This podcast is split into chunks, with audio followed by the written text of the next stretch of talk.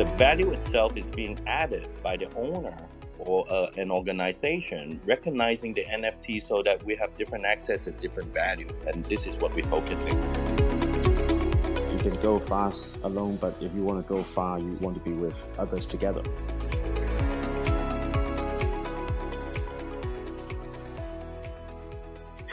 Everyone, welcome to our number 87 detox show on 0x499. We're one of the earliest DAO in China and we focus on NFT, infra, and other space in Web3 as well.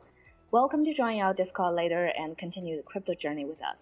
Same as yesterday, we'll have the lucky draw part. Please screenshot the space page and send to our Discord to participate. So today we're having our star team of guests to discuss how NFT gonna at the bottom. So it's kind to continue like episode for the last time topic of mass adoption of NFT we have. As usual, let's welcome to our guest today. We have Alan Lau, who's Chief Fitness Officer at Animoca. Alan, welcome. Hello, thank you. Thanks for having me. Thank you for coming. And also we have Jason Au, who's founder of Elite Apes. Hi, Jason. People call you Jada, right? Yes, nice to be here. Thank you for the invite. Thank you as well. We have another Jason who's on the road coming, and let's introduce the next guest first. We have the Hashkey NFT business leader, uh, Renee. Renee, please say hi. Hi everyone. Thank you, Cici. Thank you for having me. Yeah, I think our audience also very keen to know like what Hashkey NFT up to recently, and welcome to come to our show more often. And also we will have like two co-hosts today, which is the official account of like Outland Community and the Open Campus. So they're here to support and answer any question that our audience have. Let's start our show with first question I have for our guests. So what are you guys working on right now to make NFTs thrive again in the current market situation? And what's your view on GameFi, SocialFi, and art sector. So why don't we start with Alan, right? Alan, I think Animoca do have the organic strengths to combine all these segments together, like social, GameFi, and I know yourself as an art collector, right? And are you still busy with the Mochaverse or anything new on your side? Our audience should know. Yeah, happy to share. Uh, I think, as many of the audience know, Animoca has been the most active investor in Web3, and we have 400 companies in our portfolio. Uh, and a couple of months ago, we've launched Mochaverse, which really is a way to bring together the community that we've created through the portfolio. So, you know, I think we've, you know, gotten a lot of enthusiastic response. You know, it really represents how we see Web3, which is all about community and partnership and working together. So, you know, that have kept us busy and I'm sure you've seen. So the latest that we're developing, which is really thinking about utility within an NFT, right? So, you know, of course, it's much more than I think a lot of projects have progressed beyond, you know, it being just about the culture, but just a JPEG. You know, we're delivering a lot of utility. There's been games that we're launching. We've recently launched Mocha XP, so it's really a, a loyalty program. The more you engage, the more you earn, which we really think is very exciting direction. So that's one thing that's keeping us busy. I mean, if I can have two more minutes, I'll share another new thing, which is a very different kind of NFT that we've launched, and it is Open Campus. So Open Campus is a decentralized education platform and foundation that was launched. Animoca and TinyTap and five, six other companies together with launch partners. So the idea is to decentralize education. What we're essentially doing is taking traditional Web2 educational courses turning it into NFT and selling that. And in that process, we're basically adding liquidity to allow people to invest into education. Because previously, even if you're very interested in education, we think teachers are very important.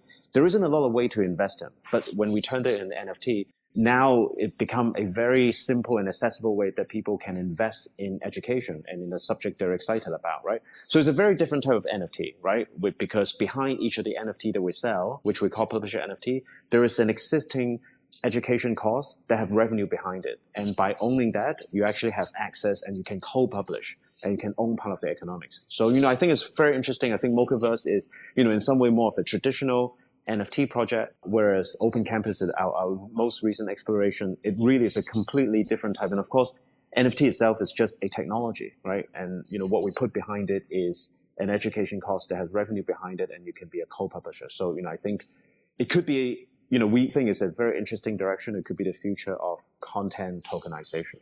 Oh, thank you. Yeah, congratulations. I mean, and also I think people really appreciate Animoca really focus on the decentralized. And is the token like involved? Like I heard there's some token like EDU, right?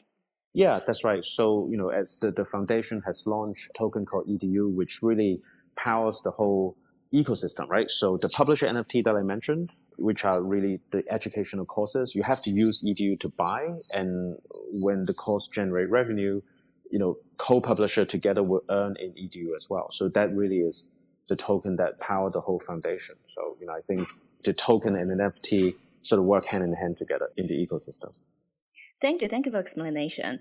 Uh, and I saw Deegan. Uh, Deegan, nice having you. Um, welcome to the show. And uh, Deegan is the Pudgy Penguin Project Asia Community Lead. Please say hi. Hi, hi there. I'm sorry, just finished the call, so I'm um, sorry for being late, and uh, thanks for inviting me to be here with all the builders here. Thanks so much. For sure, for sure. So yeah, let, let me just rephrase the first question. So what are you guys working on right now to make NFTs thrive again? Because our the topic is like how NFTs thrives at the current market situation which is quite bare, right? And um, what's your view on like GameFi, SocialFi, and art sector? So I was listening like a podcast before from Luca. So he thinks that IP is the key, you know, success like measurement for mass adoption. And obviously that you guys already have a very successful IP commercial like example created. And uh, he was saying that his view for mass adoption comes from like creating a real business, licensing IP, which helps find the scalable way to the monetary gain although lots of like projects didn't mention it very often. So you guys create like the thing called like Overpass, right? So how's that thing going? Um, yeah, I think there will be some uh, announcement going forward to have uh, something about the project Overpass. So it's gonna be something revolutionary, um, especially when you think about IP. You know how people can use their IP to have some kind of return on their own entity or some kind of utility. Uh, I think that uh, Project Overpass is basically holders and empower other company who want to use the IP. So um, the detail will be announced like later, but um, I think this the main concept project Overpass. Thank you. Yeah, Jason, are you in between something right now, or are you actually free to talk? Hi, great to be here. Um, just a little bit of background of what we are, and we are actually we got our apes like two years ago. So our community is uh, 150 of us owning pretty much uh, 750 plus of Yuga Lab collections and for our community, what we are busy right now is pretty much like Pudgy Penguin. For the past two years, we've been showcasing how to use the BAYC IP. So we have uh, launched a collections about golfing. So we focus in Korea and we have derived our IPs into new collections of NFTs, which is golf focusing. And at the same time, there are multiples of usage of IP that we have done before, including with the gold Olympic medalist of Hong Kong, and also some other cases that we did. It's also with uh, the beverage, with the Chivas, the uh, Ponderay card, having building a utility access for as a BAYC owner that we can have exclusive access in different talk-easy bars or even prestige clubs, which is in Rosewood Hotel, in Korea, Maison LeCirque, those are the utilities that we built along NFT. So I do agree what what everyone is saying that is it's a bear market, but NFT is a technology. The value itself is being added by the owner or uh, an organization recognizing the NFT so that we have different access and different value. And this is what we're focusing. Thank you. Thank you so much. Uh, firstly, I'd like to briefly share Hashkey NFT, Hashkey NFT is a subsidiary brand of the Hashkey Group. We are committed to creating high quality brand images for both Web3 and Web2 enterprises. We're focused on leading the top NFT event in NFT Asia in the coming year. Um, the team is looking forward to collaborating with all the high quality brands, either in Web2 and Web3, to create the most influential NFT event in Asia together. As I mentioned um, earlier, Hashkey NFT will start with NFT Asia and build the top NFT event in Asia through offline and online summit. We'll also strive to create consolidated content and uh, platforms for industry events based on Hashkey NFT. Of course, we hope to serve as a bridge connecting Web2 and Web3, as well as mainstream users in Web3 Hashkey NFT apps to um, lower the user barrier for Web3 experiences and allow more people to feel the charm of Web3, such as uh, digital art, digital art, um, fashion, wealth, and healthy living that mainstream users are interested in. Although the NFT market will experience more than one cycle of bear and bull markets, but I believe there will always be institutions and builders uh, willing to make innovative attempts. Uh, so HashKey NFT will provide a platform to aggregate these high quality brands through a fine top level summit and bring this excellent project to a wider market to be shown by more people. So uh, no matter if it's Web 2 or Web 3, we believe that everyone craves social interaction. We've seen that organizing in-person exhibitions and summit can create authentic and meaningful opportunities for institutions and users to connect and exchange ideas. This helps foster thriving community and supports the growth of the entire ecosystem. So when it comes to GameFi and SocialFi, actually I've tried some interesting products like STEPN and Chill. Um, but it's a complicated topic that it's hard to explain briefly, I think. Maybe next time we can talk about it more deeply. Basically, a lot of these apps focus too much on finance and overlook the user's experience, I think, which can make them seem like gimmick or quick cash grab. So as for art, I'm a big fan and respect Web3 artists who are creative and innovative. I like connecting NFTs from artists and keeping an eye on platforms like SuperRare, Foundation, Outland, Zora, OBJKT, and Extra. I like to say that art as an industry uh, needs a high bar, but everyone has a right to appreciate and enjoy that. So actually, I believe that everyone is an artist in their own life. Art is for everyone, and even the smallest thing in life could have artistic value. So uh, right now, the Web3 user base is small and mostly similar to terms of interest. Yeah, I think so. There are not many people interested in art collecting and appreciation yet. But as industry grows and becomes more diverse, I believe more people will become interested in art related NFTs. Yeah, I believe that. Thank you, Cici. Yeah, thank you as well. So because we're talking about like how to make NFT like better for the mass adoption part, right? And also, what do you think? Like, because Hashkey is based in Hong Kong and Hong Kong is opening up, are you guys trying to bring more like mainland Web two companies, you know, have more cooperation to let more people know about NFT? Or and also, I heard that you guys probably gonna launch some big NFT events like in Hong Kong later on. So I'm also very curious that which one you guys think that have better future that for the blue chip NFT development like more directed by the community or the institutions? Or you guys think that both are very essential to make a successful like blue chip NFT program? Deegan, you want to start first? Yeah, I'm just sharing uh, um, from my experience building the community. So I think an NFT project uh, it needs to be successful with the win together with the community members. Uh, what I see, uh, I've been building community for Penguins in Asia.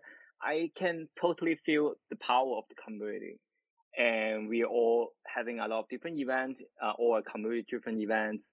And, you know, and that is the power because it, we are not using uh, much of resources from the team. We are not using the dollar, the money from the team, but we are actually bringing more utility to holders, bringing more FI, also promoting the brand and everywhere in Asia or even anywhere in other countries, other, you know, part of the world.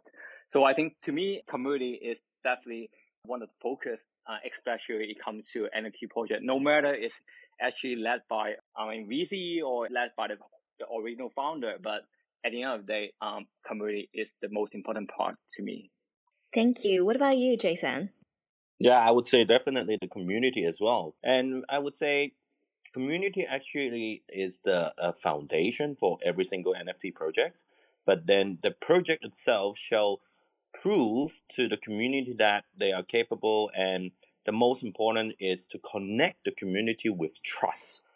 For us i would say the trust in between the community is the most important thing and also the sense of belonging to a project a sense of belonging to the community allowing them won't be a musical chair nft this is what i called. So i think that's the best way in order for web3 to grow is to build a very trustworthy community and project at the same time to influence the web 2 and this is really how we see it yeah, exactly. So because Elite Apes is like super successful like in Hong Kong and also have like great influential effect like in the Asia as well. So can you give us some example that how you run your community and what any like difficulties you met like during the process? I would say the most difficult part is at the very beginning, which is like two years ago. So I suppose everyone who are in the space would expect that we ran through a lot of difficulties since two years ago that Hong Kong is very skeptical about cryptocurrency, about NFTs, and it must be a scam. Why why would you pay that much for right click and save? So these are the times that we have been through. And since we started our community, we understood that we try to do something that money can't buy. So we are fortunate that we supported the British Museum while they launched their very first NFT, and we are officially endorsed by them, which we think is the first thing that money can buy experience. And then secondly, of course, the gold Olympic medalist of a collaboration, which we give him the advice instead of he's being our advisor. So this is the second part that we are fortunate about.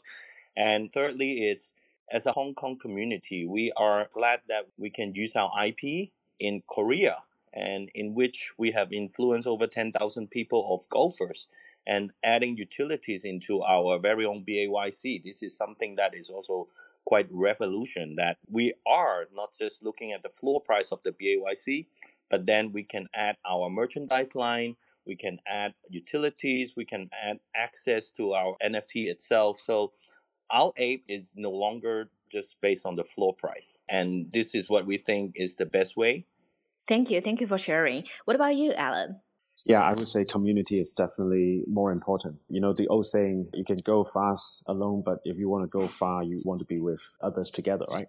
So, you know, I think we definitely, you know, know, knowing that's the case, we definitely see a lot of that evidence as we develop Mochaverse, right? And, you know, of course, it's something that we've started as Animoca, but, you know, we do this very much together with the community. So at the beginning, you know, we put out different ideas around, you know, the design and very quickly, you know, the amount of fan art, great ideas that came through from the community far exceed what, you know, we can do, right? And I'm sure, you know, many a project have seen the same way, which is once you decentralize and when you get the whole community involved, the best ideas are out there. I think we very much see that in Mochaverse, from fan art to mini games to people who have developed to different, you know, business and, and partnership ideas. You know, I think we've, you know, seen some of the best ideas, you know, coming from everyone in the community, right? So, you know, I think that's clearly is the most important thing, right? And, and, you know, in similar way, and we're seeing that with Open Campus and TinyTap as well, because you know the idea of the platform is a decentralized education platform, and TinyTap itself is actually one of the largest user-generated teachers content platform, right? So again, it wasn't set up and directed by someone centrally. It was it was all coming from the grassroots teachers and from the community. So, you know, I think we've definitely seen the power and the importance of community in, in both of these particular cases.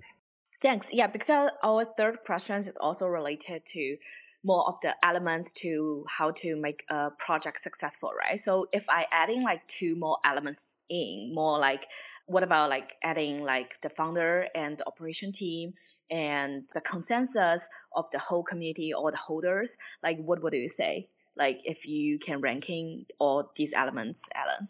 Yeah, I think it depends on the project stages, right? I think all projects, you know, will start with the founder or the founding team, and you know, I think they provide the seed of an idea. But I think for it to grow, you really need to include the community and for it to be successful, because you know, as we all know in Web three, your community is your buyer, is your creator as your investor all rolled up in one, right? So, you know, I think it depends on the stages. And I think the faster you decentralize is better, right? But of course, you know, as we've seen in the development of Web3 in the past two years, while pretty much every promise come up to say and talk about the decentralization vision, not all of them have achieved that, right?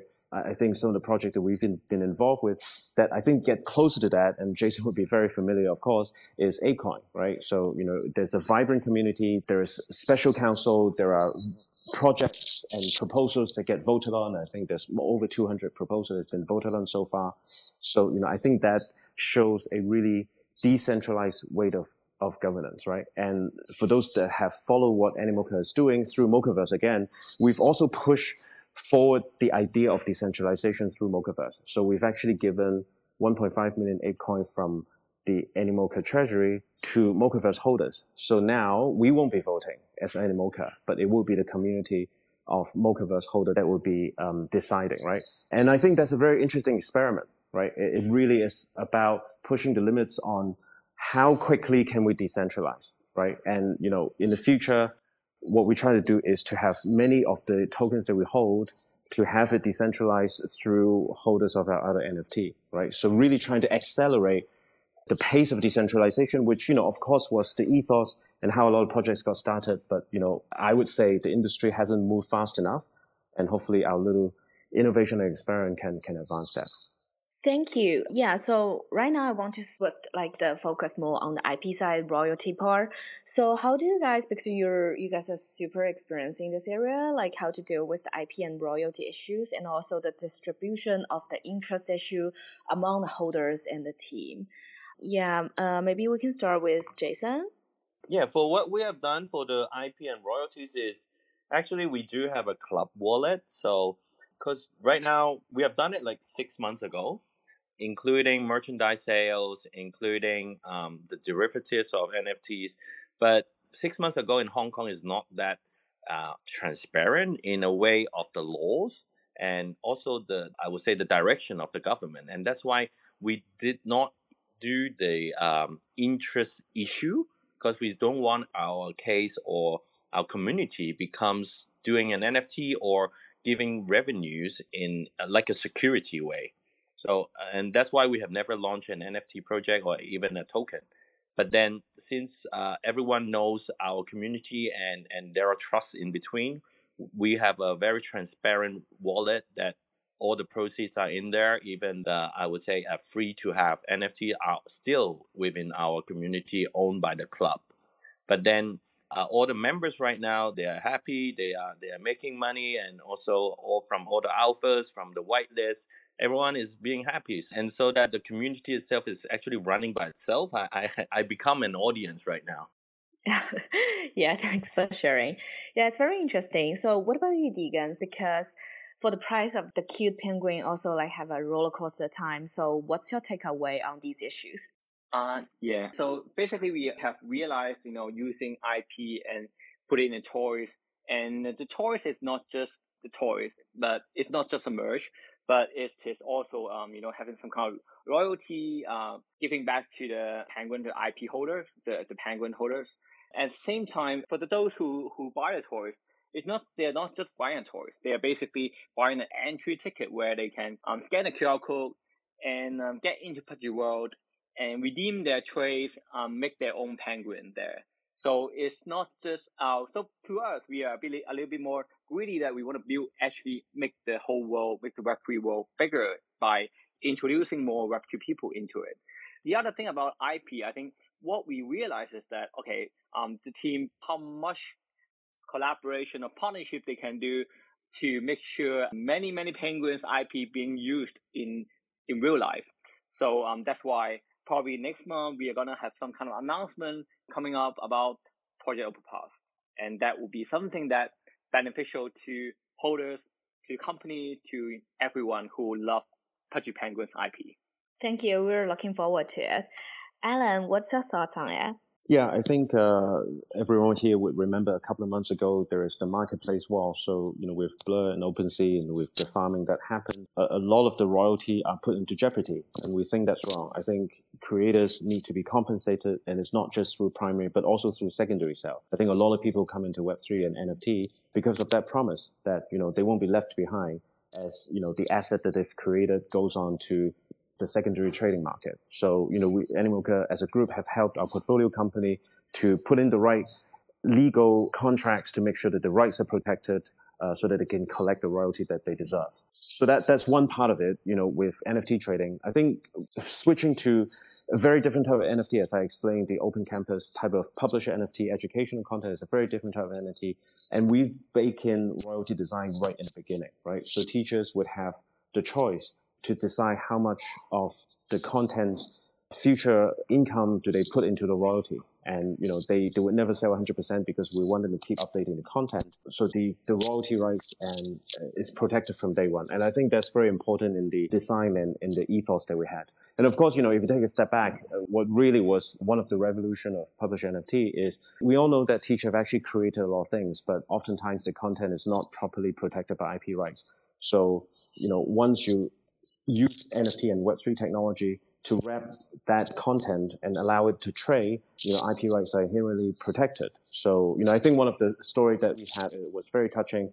We actually had an 80 year old teacher who was producing a TinyTaps and we're, we're asking her to consider tokenizing her education content into NFT.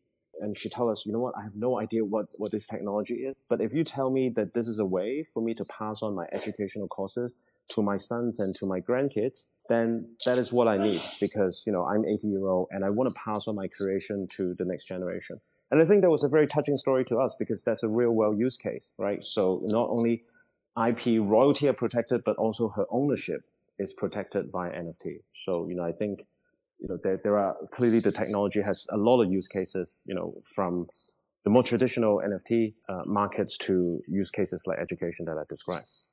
Thank you. It's a really good story. Thank you for sharing with us. And also, I'm wondering that as a collector yourself, how do you look at the conflict between the collection attributes and the trading attributes of an NFT?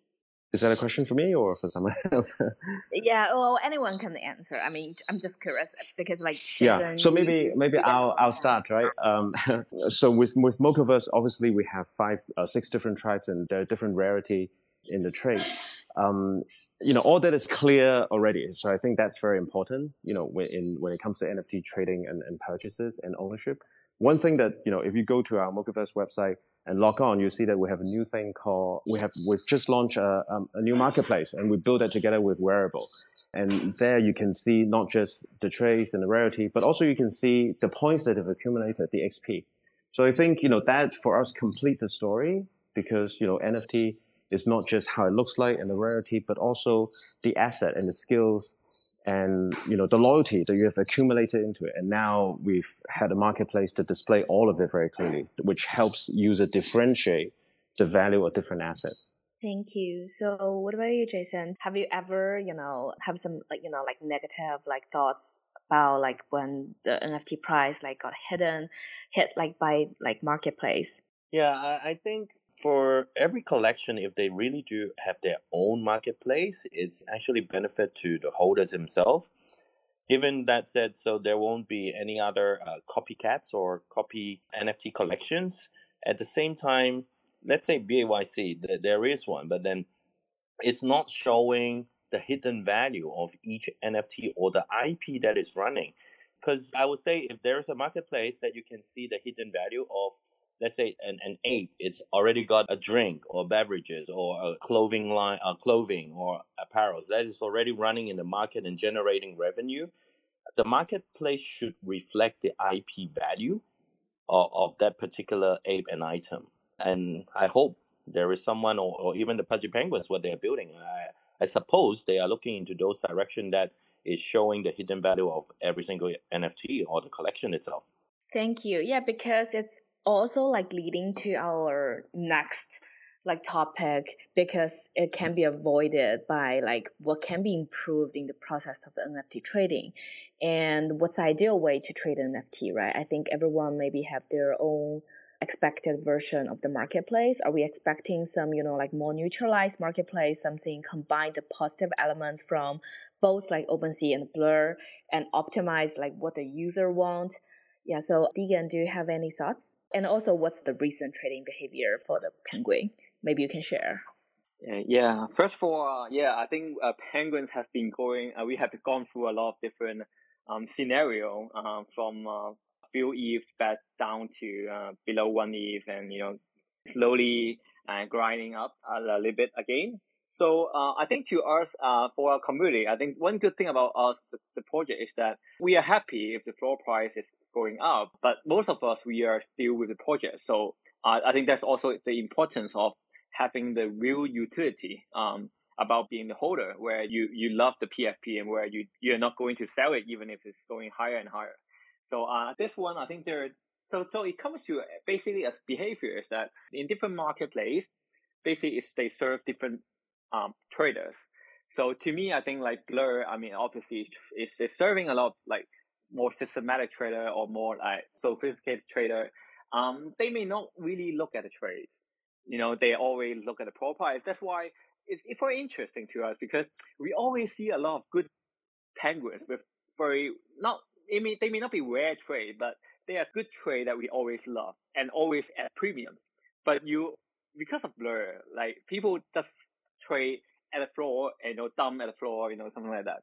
So we always see some good trade being done, you know, with a premium penguin but sold at floor. So uh, I think there's also something interesting for a lot of different uh, real like buyer of the penguins. They look for good moments to snap the good penguins. So I think that's also quite interesting to me. Like, yeah, I mean that is also one thing that we we see um, our community, what we have been actively doing, like looking for good opportunity to get more penguins. Thank you. Yeah, and I think the toys really means a lot because I think Luke also believes that you're gonna truly love the figure, and then people gonna love the NFT. Yeah. So and also, what about Alan? So I saw the Mochaverse in the marketplace, right? So how do you guys structure it? So what's the main like value like for the user?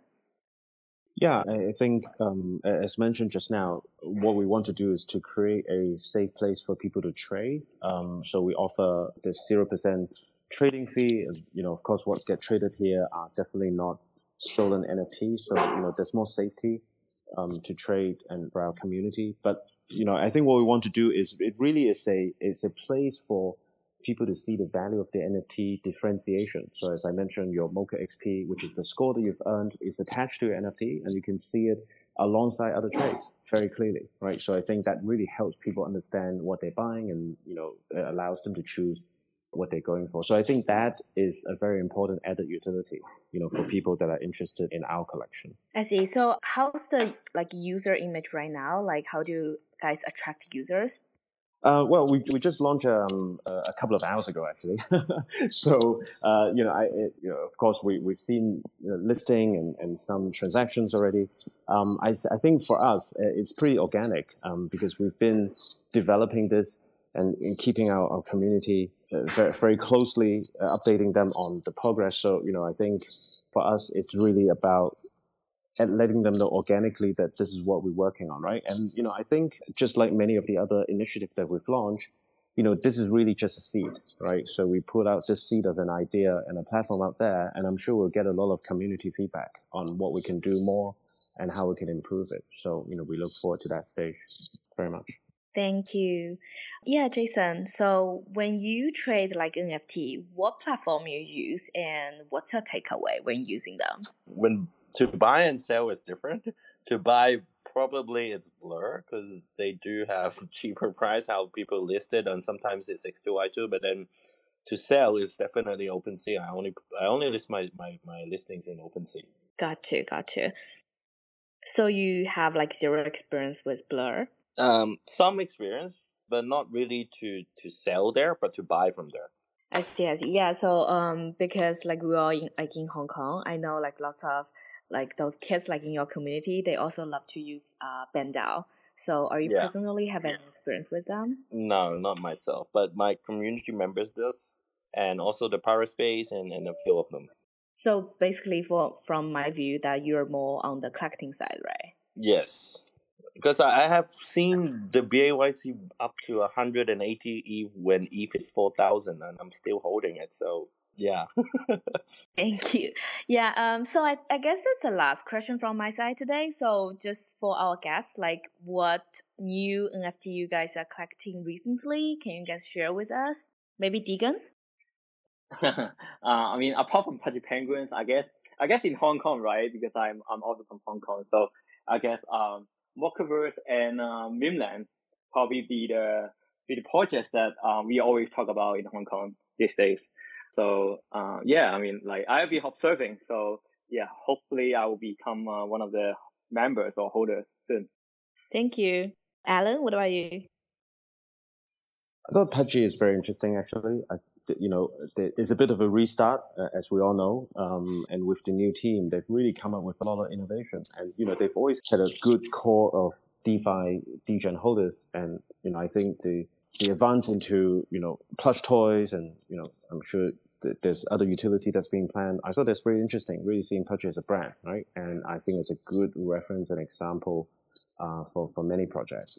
Um, for me, I'm also looking to, you know, and also for Animoca, I guess, right? I mean, the, besides education as, as kind of a new NFT category, there's actually a lot of action in digital wearable in fashion. So, you know, a couple of our portfolio companies are in that space. So, for example, BVN is, uh, so I think the website is bvn.me, M-E. They're doing very interesting stuff uh, going to be very active. They're going to Paris Fashion Week next week. So, you know, I think there's a lot of innovation happening in, in that space as well. So that's what we pay attention to as well. Thank you. Before I invite Jason to speak, I just want to remind our audience that join our DC to show us the screenshot so that you guys can participate in the lucky draw. Yeah, Jason, do you have any like new NFT you like recently? Yeah, I've been actually the Kearns, the MVP Genesis, the Cubs, and the Kearns because I know him in real life, and he is a great builder, and he's uh, even advisory for most of the renowned projects, even the Mimiland. He he is one of the advisor behind the project. So, and now he's got his own new collections, which we think it's it should be um, something that not an orthodox NFT project that everyone have seen, and this is one of them that uh, the project that we are really looking into. Thank you, thank you for sharing. If we don't have like any more questions from audience, we're gonna uh, close the show tonight. Oh yeah, we have one more person wants to speak. Um, Kakashi, can you ask? Actually. Hi everyone, am I audible enough? We actually can hear you. All right. Uh, thank you very much. Thanks for giving me a chance to ask question. Yeah, my question is that in what ways uh, does decentralized nature of NFTs benefit smaller artists and creators looking to establish themselves in the crypto art scene? This question can be for Alan or Degin or others. Sorry, I'm not sure if I catch the question. Can, can you? It's, it's about IP. Did you say? Sorry. Can you say again? Okay, I said that uh, in what ways does the centralized nature of NFTs benefit smaller artists and creators looking to establish oh. themselves yeah, in the crypto art scene? So this question is for goes for you for the game. Yeah, I, th- I think the reason why Web3 and NFT has attracted a lot of new artists, traditional artists into the space is because, you know, you no longer need to go through um, central intermediary like galleries or museums, right? You everyone who can mint their, their own creation into an NFT and can get traded on OpenSea. Um, so, you know, I think that's the interesting promise. And, you know, of course, you know, you can say that even OpenSea is not fully decentralized, right? And of course, we, we've seen that in the past couple of months, I just mentioned between Blur and OpenSea, I mean, they clearly still hold too much centralized power, I guess, right? So, you know, artists and creators are still relying on it, right? So I guess it's a process, right? Um, and they haven't really moved to that, but I'm hoping that I think the promise still holds. You know, I think decentralization does give creators more power and opportunity to set their own price, set their own royalty, to disintermediate centralized channels. Um, so, you know, I think I'm sure there'll be more innovation that comes that addresses that issue. Deegan, what do you want to say? Yeah, and I think uh, for a lot of different um, like artists, new artists or new artists in the Web3 space, I think NFT community actually provide a, a, chance for them to show their art. So I think one one thing we have seen uh, very often, like for example, uh, during our like uh, community engagement um, on Twitter or in Telegram or any other places, um, there are some members they they are part of the huddle or they are new to the Penguins, they haven't bought it yet, but they are making different arts, you know, around Pudgy Penguins. So I think that's something that very interesting because to us, uh, we, we love everything about penguins. So, so basically when we see them, we see, we appreciate the art and we will support them. So I think that's also one of the way, uh, for a new artist, um, I mean, like new artists in Web3 space, um, to get, introduce themselves through different communities. I think that is very decentralized way because it's the best way to show your art is to show your art, engage with people. So maybe this is one of the things. I mean, like artists can also do. Thank you, Deegan. Yeah, uh, I saw uh, Hashkey NFT. Yeah, so do you want to share with us? I'm not quite sure that if you catch our questions before. Can you hear us? Yes, I'm Ariel from Hashkey NFT as well. So I will be replacing Renee for the rest of the space.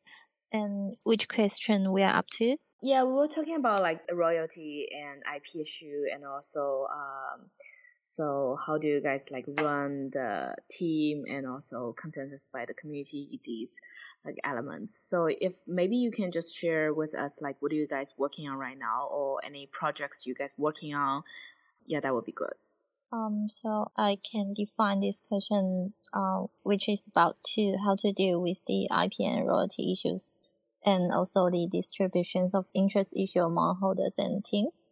Uh, sure. Thanks. Okay, yeah. Um, so actually, I'm not an expert on these topics, but I would like to share my personal ideas uh, regarding IP and royalty issues. It's important to ensure that all content used in the NFT is either original or properly licensed to avoid any legal issues. It's also important to clearly define ownership and usage rights to of the content in the NFT contract for royalty issues, it's important to establish a fair and transparent royalty system, which should be clearly stated in the NFT contract. This can help ensure that creators receive appropriate compensation and for, for their work. And as for the distribution of interest between holders and teams, it's important to establish a fair and transparent systems for distributing profits and rewards. This can be achieved through various various methods such as revenue sharing, token buybacks, or staking rewards as well. Um, it's important to clearly define the distribution system and ensure that, that it's fair to all parties involved. Um, and clear communications with the community is also crucial to maintain trust and transparency. So to deal with IP and royalty issues and distribution of interest between holders and teams, it's important to establish clear rules and guidelines and ensure that they are fair and transparent. This can help ensure the success and sustainability of the NFT project. At the same time, we need experts to develop these guidelines and ensure that they are effective. However, there are all board ideas. For more insights on this topic, I, I would like to listen to the other professionals sharing of other guests. Thank you. Back to the host. Thanks, thanks, Ariel. Uh, maybe we will like close tonight because the time is quite up. And thank you for all the guests coming, and thank you for the people who are listening to our show. Let's meet next time. Thank you, everyone. Thank Bye bye. Thank you so much. Thank you.